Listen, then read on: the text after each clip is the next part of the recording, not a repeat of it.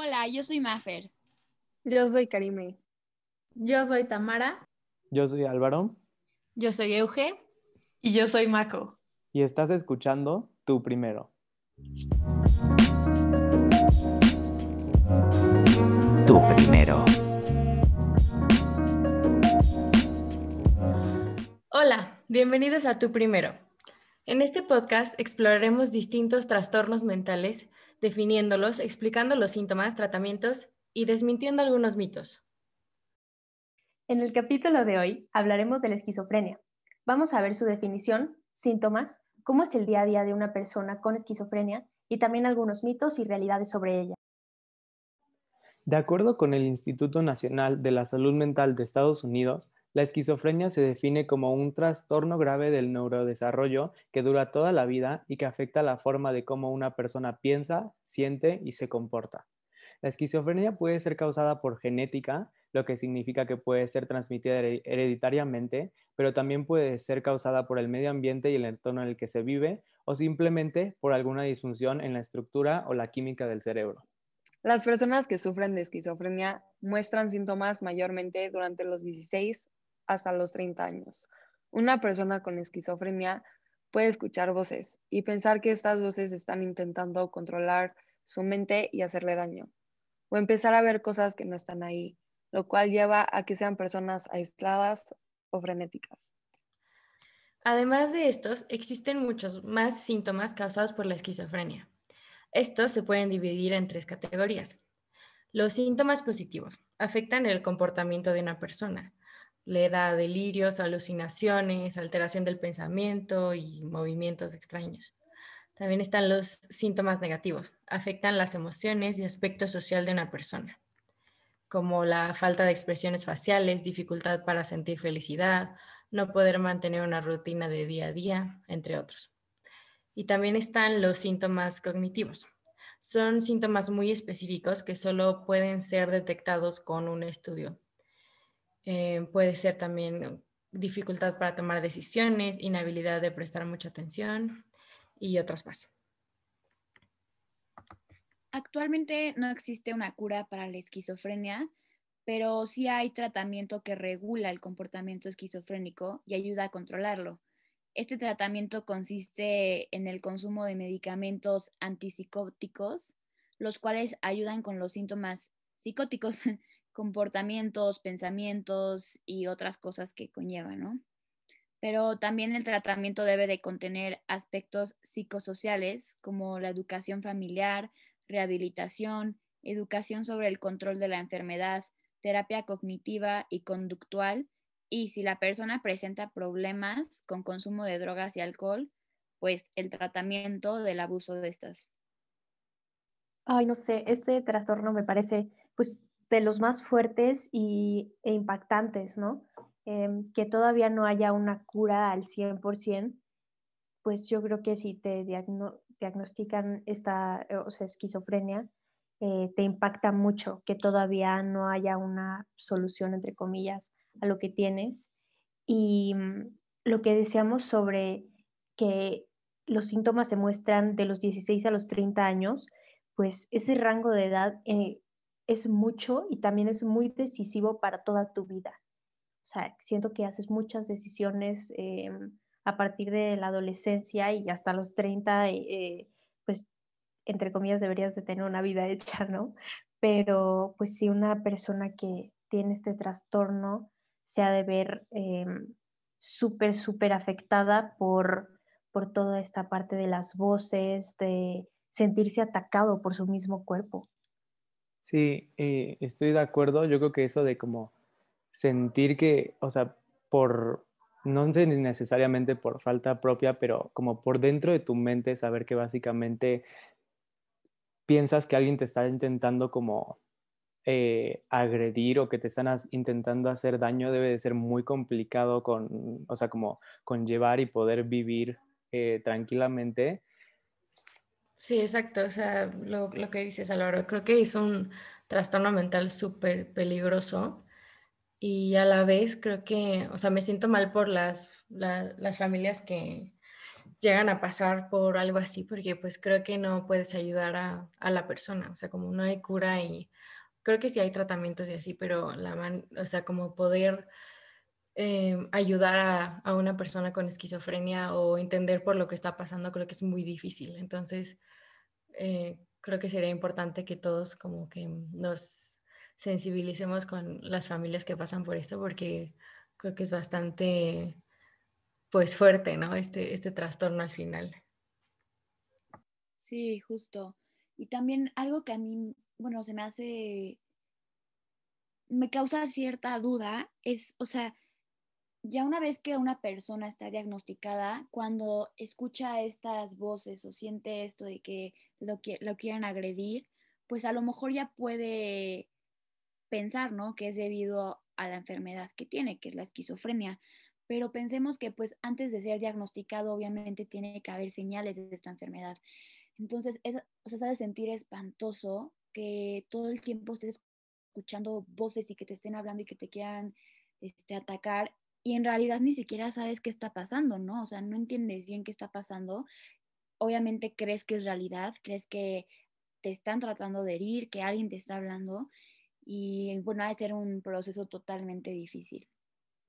Sí, yo pienso que justo eso, lo que dijeron, lo más difícil es comprender, o sea, como una tercera persona en este problema, como realmente entenderlos, porque eso que dices, como si si ya los diagnosticaron y es como, ok, puedes tener voces de, o sea, sabes, como de que ya no les hagas caso, si no, o sea, yo digo que no es tan fácil, ¿sabes? Como entonces, por algo lo sufren y, y lleva tantos años en, en eso de que los síntomas tengan, o sea, un periodo muy largo en los que se manifiesten. Y no sé, o sea, realmente se me hace muy difícil comprenderlos, pero es algo que se tiene que entender porque en cualquier momento de nuestra vida nos podemos cruzar con una persona que sufre de, este, de, este, de esta enfermedad y deberíamos de saberlo tratar. Eh, sí, bueno, ahora exploraremos un poco de estadísticas y de acuerdo con la Organización Mundial de la Salud, por sus siglas la OMS, más del 50% de las personas que sufren de esquizofrenia no están recibiendo el tratamiento adecuado y el 90% de las personas que no están recibiendo este tratamiento vienen de países de renta media o baja. Esto es un problema muy, muy grave, ya que el acceso a servicios de salud mental es algo crucial, diría yo, em, y que todo el mundo debería de tener. Y otro problema que surge de vivir alrededor de una persona que padece de esquizofrenia es que existe un gran riesgo de peligro no solo para la persona que sufre de esquizofrenia, sino para las personas que están a su alrededor. En realidad, la esquizofrenia no es una enfermedad que violenta a las personas, pero el problema es que si no está tratada correctamente, el constante como delirio y alucinaciones sí pueden causar como alteraciones agresivas en la persona y eso es lo que causa este riesgo de peligro. Un mito muy común acerca de la esquizofrenia es que es un trastorno de múltiple personalidad, lo cual es falso. La esquizofrenia y el trastorno de identidad disociativo son diferentes trastornos. A pesar de que los dos pueden ser muy similares, la esquizofrenia causa que escuches diferentes voces y eso no significa que sean diferentes personalidades. El trastorno de múltiple personalidad alterna entre dos o más personalidades distintas que alternan el control de una persona.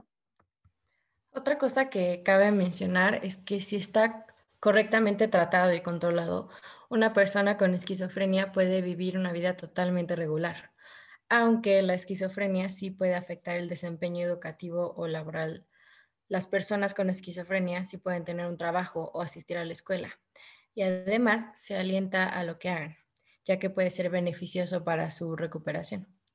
Esto también viene con un problema de discriminación, ya que la enfermedad está tan estigmatizada que las personas que sufren de esquizofrenia pueden ser rechazadas de atención sanitaria, educación, vivienda o empleo. Híjole, creo que la cifra de, la OMS, que creo que fue Majo la que la mencionó, de la cantidad de personas que sufren de esquizofrenia y no están tratadas es realmente pues choqueante y lamentable, ¿no? O sea, creo que pues todos conocemos que la salud es un derecho humano y debería de ser respetado y todos deberían de tener acceso a este, este derecho, pero pues la realidad es otra, ¿no? Completamente. Y, y creo que nos debemos de poner en los zapatos de los demás y empatizar un poquito más y darnos cuenta que, pues que sí, que o sea, en realidad muchas personas no, no tienen ni siquiera el acceso a la salud para saber qué es lo que tienen, o sea, ya fuera del tratamiento, sino para saber qué es lo que tienen y qué es lo que está pasando con ellos, ¿no? Y creo que justo es lo que Karim me decía de, creo que Karim o Euge, de por lo menos saber qué es lo que podemos hacer y cómo debemos actuar cuando nos crucemos con una persona que tenga este trastorno. Definitivamente, yo eh, estoy de acuerdo con eso de que la salud obviamente es un derecho, eh, pues un derecho básico. Y creo que sí duele escuchar que más de la mitad de las personas que sufren de esto no pueden tener este acceso. Y yo creo que es algo que deberíamos de eh, buscar la manera de cambiarlo porque, o sea, además de que se ve como una enfermedad muy complicada con la que vivir, eh, el hecho de que no puedan tener como este acceso para intentar este como superarlo o intentar llevar una vida más tranquila es bastante como intolerable. Exacto, y eso que también dicen que, o sea, si por sí no tienen el acceso a la salud, ahora que no puedan tener ni una vida normal, entre comillas, que no puedan recibir una educación o ni siquiera un trabajo porque ya los tienen tachados porque no, es que tiene esquizofrenia y, o sea, no sé, o sea, usan términos como es una persona loca, la cual no, o sea, no, o sea, no saben de este trastorno, entonces nada más etiquetan a alguien por tener este de, esta enfermedad y está súper mal, o sea, los deberían de dejar tener una vida normal. Y estoy de acuerdo contigo, Karime. Em, ya teniendo este trastorno es difícil em, enfrentarte el día a día sin tener, pues, no sé, una preocupación, un agobio constante de qué estoy escuchando, a veces qué estoy viendo. Y ahora que te limite tu exterior por este trastorno, ha de ser el doble de difícil eh, querer salir de, pues, de dónde estás y encontrar em, otros medios para poder subsistir, para poder educarte y crecer como persona. Creo que eh, por lo menos a mí, después de haber comentado todo esto, me sensibiliza mucho más en general a todos los trastornos, pero el trastorno esquizofrénico me parece que tiene todavía muchas áreas de oportunidad donde podemos como sociedad empatizar y sensibilizarnos al respecto. Y pues la medicina siento que todavía le debe mucho a estas personas encontrar algo para em, silenciar un poco estas voces tiene que ocurrir para todas las personas que no reciban el 50 o más del 50% eh, el tratamiento que deberían es alarmante. Estoy totalmente de acuerdo, Majo. Y también me gustaría agregar un poco a esto que dices de como las responsabilidades que como sociedad tenemos, el exigir a los gobiernos, pues que son los responsables, ¿no? De brindar este servicio a la salud, hablar del tema, porque cuando un tema se habla es cuando empieza a, o sea, cuando las cosas empiezan a cambiar, cuando la gente empieza a tomar acción. Entonces, hablar del tema para que así presionar a los gobiernos y que poco a poco vaya mejorando esta estadística de la que tanto hablamos. Y bueno, pues eso sería todo por este capítulo. Muchas gracias por escuchar y nos vemos en el siguiente.